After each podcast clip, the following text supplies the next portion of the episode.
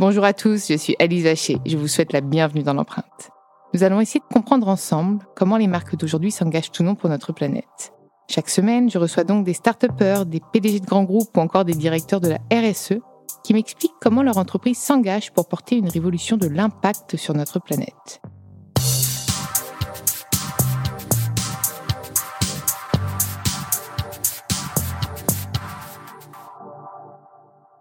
Et avant de commencer cet épisode, je souhaite vous présenter le nouveau partenaire de l'empreinte. Dans ce nouvel épisode de l'empreinte, j'ai le plaisir de recevoir Régis Koenig, le directeur de la durabilité de Fnac Darty, le leader européen de la distribution omnicanal. Salut Régis, je suis Salut. Je suis ravie. J'ai réussi cette intro que j'ai que j'ai dû euh, refaire quand même plusieurs fois. Hein. Oui, félicitations, c'est un bon démarrage en tout cas. Bon, du coup, on va parler euh, durabilité. J'espère. On va parler Fnac Darty tu l'espères aussi quand même. Ça aussi, Mais aussi, j'ai envie de parler de toi. Tu me disais que ça faisait quand même 15 ans, c'est ça que tu étais chez... Ah, ça fait 15 ans, je suis rentré, euh, même plus hein, maintenant, je suis rentré en juin 2005 euh, chez Fnac Darty pour m'occuper, bah, devine, du SAV. Euh, la mise en place des centres d'appel. À l'époque, quand tu, quand tu décrochais ton téléphone, euh, ton lave-linge était en panne, tu tombais dans le SAV du coin. Et bah, depuis, tout a changé. C'est-à-dire que maintenant, tu peux faire de la visio, tu peux, tu as des gens qui, qui, ont des bases de connaissances pour t'aider. On peut même prendre contrôle à distance de, ta télé ou de ton ordinateur à distance. Du coup, bah, je suis rentré en 2005, tout ça n'existait pas. Donc, on a mis tout ça en place. J'ai fait encore plein d'autres choses euh, chez Darty. Et la durabilité, comment c'est arrivé du coup à toi? Est-ce que c'était une volonté de ta part d'accéder à ce poste parce que tu as des convictions personnelles en matière euh, d'écologie ou finalement c'est... Je dirais c'est un, un, peu des deux. C'est parce qu'au moment de la, fusion de Fnac et Darty, en 2017, on m'a confié une nouvelle direction qui était la direction de la politique service avec la, la mission de réfléchir aux moyens en fait de différencier le groupe Fnac Darty sur le marché. Parce que on peut faire la concurrence euh, avec le prix, avec la rapidité de la livraison, avec pas mal de choses finalement, l'offre produit. Mais, mais on m'a demandé de réfléchir à qu'est-ce qui vraiment définit le groupe Fnac Darty, qu'est-ce qui fait vraiment la différence. Et euh, j'ai poussé avec mon équipe, on a posé nos convictions. Alors moi, j'avais la raison d'être. La raison d'être, un petit peu. La raison d'être. Et on a, on a un peu travaillé là-dessus. Et euh, en fait, il est ressorti avec les, les, gens qui étaient autour de moi une chose importante, c'est qu'on avait tous des enfants et que en 2050, on parle de réchauffement climatique, mais en 2050, nos enfants, ils auront notre âge. On s'est dit, bah, ce serait quand même pas mal qu'on fasse quelque chose euh, à propos de ça. Et puis en même temps, quand on regarde un peu l'histoire de Darty, l'histoire de Fnac, on a deux trucs qui sont incroyables. Côté Darty, c'est le SAV. Le SAV Darty, tout le monde connaît ça. Et côté Fnac, c'est le labo Fnac. cette notion de tester les produits de manière indépendante, de donner euh, l'accès à l'innovation à tout le monde. Et bah, finalement, Fnac Darty, c'était presque assez naturel. C'est comment est-ce qu'on fait pour donner du conseil aux clients sur le SAV. Et en fait, en tirant ce fil-là, on s'est dit, bah voilà, on a aujourd'hui 2000 euh, techniciens, 2500 techniciens, ils réparent des produits tous les jours. Du coup, on a accès à une quantité d'informations incroyable sur, on sait quel produit tombe en panne en fait. Si vous demandez à un technicien c'est quoi le produit le plus fiable, il va vous répondre. C'est quoi le produit le plus réparable, il va vous répondre. Et si on associe ça en fait, à cette culture de la FNAC, avait la FNAC, du conseil indépendant, de OK, on dit les choses même si ça ne sert pas les intérêts commerciaux et tout. Euh, et ça, c'était l'essence même du labo FNAC. Mais en fait, ça donne cette notion de dire, bah, on pourrait donner de l'information euh, au grand public sur bah, la fiabilité comparée des appareils, quels sont les appareils qui durent le plus longtemps, etc. Et ça, ça a un réel impact sur le climat. D'où l'indice de réparabilité Avant même l'indice de réparabilité, il y a le baromètre du SAV. C'est la première chose qu'on a fait. C'est en 2018, euh, en juin 2018. On s'est dit, bon ben voilà, on a toutes ces données de produits qui tombent en panne. Donc on sait les produits qu'on vend. Ben, pourquoi est-ce qu'ils tombent en panne? Quelles sont les marques les plus fiables? Et eh ben, on va rendre ça public. Et donc, on a convoqué la presse. Euh, et les marques étaient d'accord On ne les a pas prévenus. ça, nous, ça, nous a, ça nous a valu quelques petits coups de fil après. Mais euh, d'ailleurs, je m'excuse auprès d'elle. Hein, euh... si vous nous écoutez. Et depuis, du coup, mais, mais c'était c'était aussi important quelque part. On ne s'en serait probablement pas allé aussi loin si on avait averti, demandé l'avis de tout le monde euh, au préalable. Et, et, et, quelque part, on a mis le pied le pied dans la porte. On a montré ces données-là pour la première fois. et on était très modeste. Hein, C'est-à-dire qu'on a donné, par exemple, les, les trois meilleures marques par ordre alphabétique alphabétique sur 15 catégories de produits. C'était pas quelque chose de révolutionnaire, mais c'était unique et pour la première fois que quelqu'un faisait ça au monde. Donc le groupe a pu en fait mettre le doigt sur euh, l'obsolescence programmée de certains produits.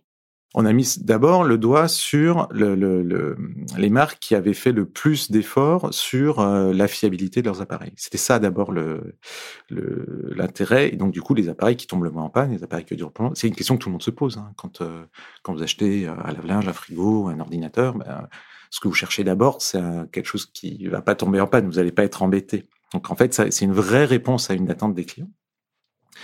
Et on a été, je disais, dans ce premier baromètre assez modeste. Et du coup, quand on l'a présenté aux marques, ils ont dit oui, mais pourquoi j'y suis pas dans, dans le, podium des trois Ah, donc certains ont bien pris finalement ce baromètre en disant mais moi, bah, je veux progresser. Bah, tous. C'est-à-dire qu'ils sont tous venus nous voir en disant mais comment est-ce qu'on fait pour s'améliorer? C'est super ces données. C'est la première fois qu'on peut comparer euh, les marques entre elles parce que finalement, chaque marque a la, voit à peu près la fiabilité de ses produits à elle. Par contre, elle ne sait pas la comparer avec euh, les autres marques. Et on a ce rôle un peu euh, incroyable euh, chez Fnac Darty, où comme on a des techniciens, des réparateurs, ben, on fait à la fois la vente et la prévente. Et donc, du coup, ça permet de dire, ben, on a vendu 100 produits, sur ces 100 produits, il y en a combien qui sont tombés en panne, et on peut faire ça pour toutes les marques. Et donc, on est un peu dans une, il y a, je crois qu'il y a trois ou quatre distributeurs au monde hein, qui ont cette capacité-là à avoir à la fois la vente et la prévente. Et, et donc, du coup, bah, on est les seuls, finalement, à pouvoir comparer la fiabilité des, des, marques entre elles. Et ça donne des choses assez étonnantes parce qu'il y a des marques qui étaient, euh, qui pensaient être très très fortes et qui se sont rendues compte que, bah, en fait, non, pas tant que ça. Si on comparait à d'autres marques qu'on pourrait plus croire euh, euh, plus euh, plus entrée de gamme, etc. Et, et, et, résultat, tout le monde a, trouvé toutes ces données hyper intéressantes, euh, sont venus nous voir, ont voulu, ont voulu euh, bah, ceux qui étaient quatrièmes, par exemple, et qu'on m'avait bien lisé trop bien. Pourquoi vous mettez pas les quatrièmes? Euh, ceux qui, qui étaient sur des catégories de produits différentes, bah, dites aussi sur ma catégorie de produits. Ce qui fait que on le fait tous les ans, ce baromètre maintenant. La dernière fois, c'était l'année dernière. Ben, on est passé de 15 à 63 catégories. On a avant publié le 3, les, les trois meilleures marques. Maintenant, on publie toutes les marques qui sont au-dessus de la moyenne avec le détail de tous les scores. Euh, et donc, c'est une quantité d'informations euh, qui est très, très utile au marché très utile aux marques pour qu'elles puissent progresser. Mais est-ce que Fnac Darty peut mettre un veto sur, certaines marques euh, que le groupe juge justement ben, pas, de, pas de bonne qualité et trop ben, trop, euh, comment dire, néfaste pour l'environnement. C'est-à-dire que si ça tombe en panne tout de suite, est-ce que Fnac peut euh, mettre des vétos sur certaines, sur certaines marques? Alors, on n'a pas encore fait ça. Euh, on n'a encore pas banni de marque parce qu'on estime que hmm. c'est pas trop notre rôle de. Mais par contre, vous avez donné l'information en toute transparence. Exactement. C'est pas notre rôle d'être les censeurs là-dessus. Ce qu'on fait, en revanche, c'est que certains produits, on sait qui ont des problèmes de, de fiabilité très secs, ben, on les arrête. Ben, vous les trouvez plus, euh, vous les trouvez plus dans nos magasins. Pourquoi? Parce qu'on sait que ce produit-là, c'est pas un produit, on rend pas en service à personne. C'est un produit qu'on va qu'on va bannir, mais pas une marque complètement. Pas forcément. Alors il y a des marques qu'on référence pas du tout parce que par exemple elles ne sont pas euh, suffisamment présentes, elles n'ont pas suffisamment de services après vente disponibles, donc on ne les référence pas. Mais les marques qu'on a, on n'a pas eu cette expérience encore ou ce, ce, ce, cas de figure où on a été obligé d'aller jusqu'à bannir une marque complète. On le fait produit par produit on fait des retours aux marques. En général, euh, ils prennent le retour, ils sont très intéressés et ils s'améliorent. C'est quand même ça qu'on cherche. Parce que si on commence à bannir, euh, si on commence à bannir les gens, ben, on n'aura plus de visibilité. Et c'est finalement dans un an, s'ils ont progressé, ben, on le verra pas. Et à l'inverse, est-ce que Fnac Darty peut justement essayer de valoriser certaines jeunes marques éco-responsables et les, euh, les distribuer? Alors oui, évidemment. Donc ça fait partie aussi de comment de, de, de, de toutes les actions qu'on peut mener euh, et c'est pas toujours facile hein, euh, pour pour distribuer des marques euh, ou mettre en avant si ce n'est si distribué parce que des fois on se heurte. Il y a une société qui s'appelle Kipit qui fait une super bouilloire. Euh, je, je profite pas mais qu'on ne distribue pas et, euh, et parce qu'ils ont une capacité de production très très limitée. Donc vous pouvez aller acheter une, une bouilloire Kipit. J'espère qu'on la distribuera dans nos magasins, mais aujourd'hui euh, ils ont une ils sont en rupture, enfin ils ont plus de commandes. Ils sont, et, voilà. ils sont en précommande? Ils sont en précommande, voilà. Ah, c'est génial. Ils ont, ils ont, plus de, de, commandes que de capacité à produire, ce qui montre qu'il y a un vrai enthousiasme hein, des, des Français. Et qu'il n'y a pas pour, de stock. Voilà, et qu'il n'y a pas de stock. Et justement précommande pour Fnac Darty ou jamais? Sur certains produits? Ça passe par les marques? Le service de précommande. Est-ce que ce serait possible pour un groupe comme Fnac Darty de précommander des produits? Ah ben, On fait tous les jours des précommandes. Vous pouvez précommander le nouvel iPhone, le nouvel PlayStation. Donc, euh, évidemment, sur on travaille là-dessus. Après, bah, si, euh, par exemple, vous voulez mettre juste un seul produit dans ch chacun de nos magasins, il faut déjà en avoir 800. Voilà. Donc, mmh. si vous voulez en avoir mmh. plus que un, c'est beaucoup. Donc, donc pour, pour travailler avec nous, Ça reste compliqué. Voilà, c'est difficile en, dans le circuit de distribution classique, mais on a des moyens pour ça. On a une place de marché, une marketplace, euh, où on essaie de mettre en avant les marques euh, les plus euh, les plus responsables. On a des partenariats avec des médias, par exemple, pour parler, pour faire les prix d'innovation durable. Ce sont pas forcément des produits qui sont euh, très connus, etc., et qu'on met en avant pour euh, justement promouvoir cette innovation du produit. Et aussi, on a, on a aussi toutes les grandes marques bien connues qui, qui, ont fait un, qui font un travail assez incroyable de fond pour améliorer la, la durabilité de leurs appareils. Et c'est un phénomène qu'on voit s'accélérer depuis, euh, depuis 2018. Et parle-moi de l'indice de réparabilité, justement, qu'on a évoqué brièvement. Alors, l'indice de réparabilité, alors je ne sais pas si tout le monde, euh, tout le monde connaît ça. C'est nouveau, d'accord? C'est un indice qui est maintenant obligatoire sur quatre catégories de produits, donc sur les lave-linges, sur les télés, sur les ordinateurs et sur les téléphones portables. Vous verrez dans nos magasins, si vous allez dans le magasin Fnac, magasin Darty, vous verrez un nouvel indice, c'est une note entre 0 euh, et 10, qui note la réparabilité des appareils. Et cet indice-là, donc il, a euh, plusieurs critères pour calculer cette note. Hein, meilleure est la note, euh, meilleure plus le produit réparable. Euh, et on, tient compte pour calculer cette, note de l'accès à la documentation, le fait que les pièces détachées soient disponibles, le prix des pièces détachées, c'est aussi quelque chose d'important. Puis aussi, c'est aussi important le fait qu'on puisse bien démonter l'appareil, qu'on puisse bien le remonter. Alors, donc ça, c'est un indice qui a été créé par la France, qui est euh, obligatoire. Du coup, si vous voulez vendre des produits en France, il faut qu'il y ait un indice de réparabilité sur ces produits, sur les, sur les familles de produits dont, dont on parlait. Et cet indice-là, en fait, on, on, est assez content de sa, de sa mise en place parce qu'il s'inspire d'un indice de réparabilité qu'on a initié avec le Labo FNAC mmh. euh, en 2018, où on s'est dit, bah, ce qu'on disait en début de, en, au début de notre discussion, le meilleur du Labo FNAC, du conseil et des techniciens d'arty, en fait, on est capable d'évaluer la réparabilité. Si vous demandez à un technicien, il sait vous dire, bah, ce produit-là, il est plus réparable que celui-là.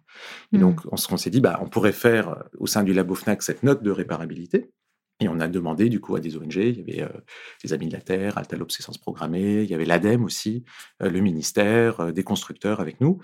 Et, et on s'est réunis, on a brainstormé un, un petit peu, on s'est dit, bon ben voilà, on va faire un indice de réparabilité au Labo FNAC, donc qui était sur les ordinateurs. On a testé une centaine, 100, 150 euh, ordinateurs sur, cet indice de réparabilité.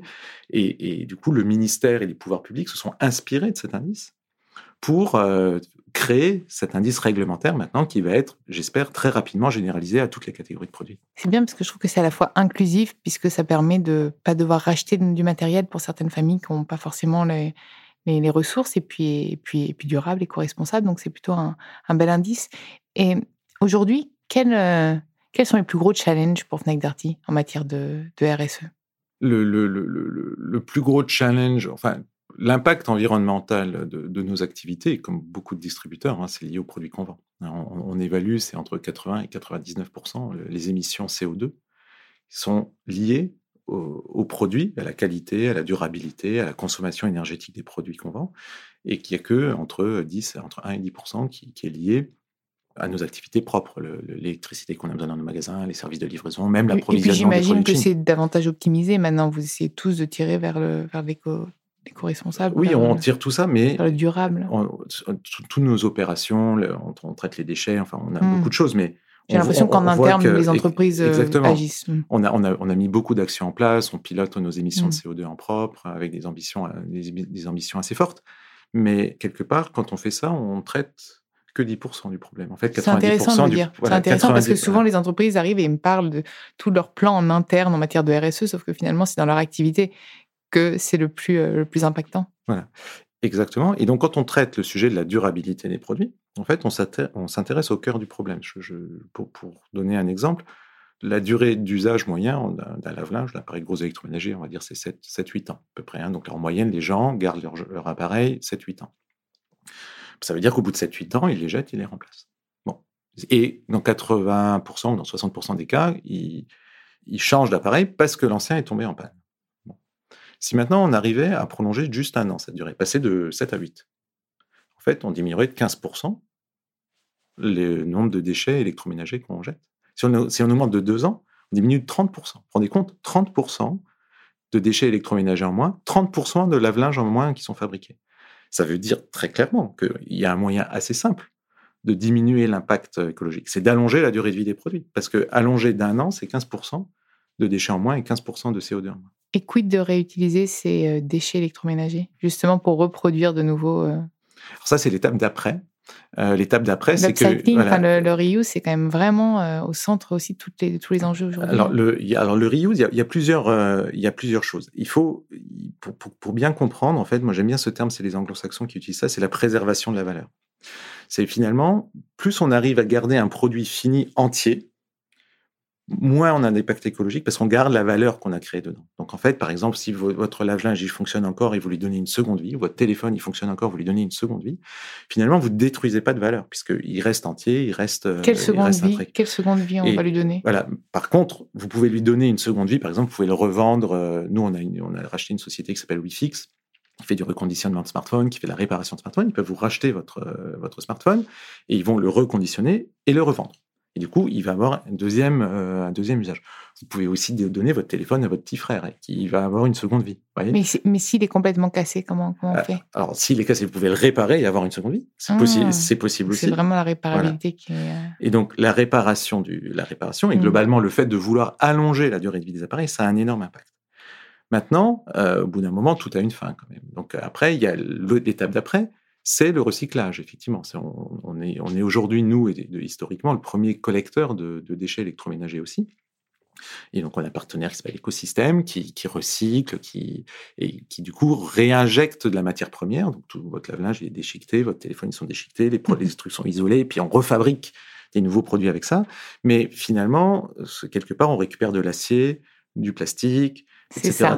Des, matières premières. Mais, mmh. on, on, détruit énormément de valeur. C'est-à-dire toute la valeur qui a été pour créer, euh, créer euh, l'objet euh, est finalement, est finalement détruite pour recréer des nouveaux objets. Et en fait, ce que je veux dire, c'est qu'il y a, il y a une échelle entre ces, ces deux. C'est un, le, le mieux, c'est de garder l'appareil le plus longtemps possible. S'il fonctionne encore, lui donner une seconde vie le réparer pour lui donner éventuellement une seconde vie.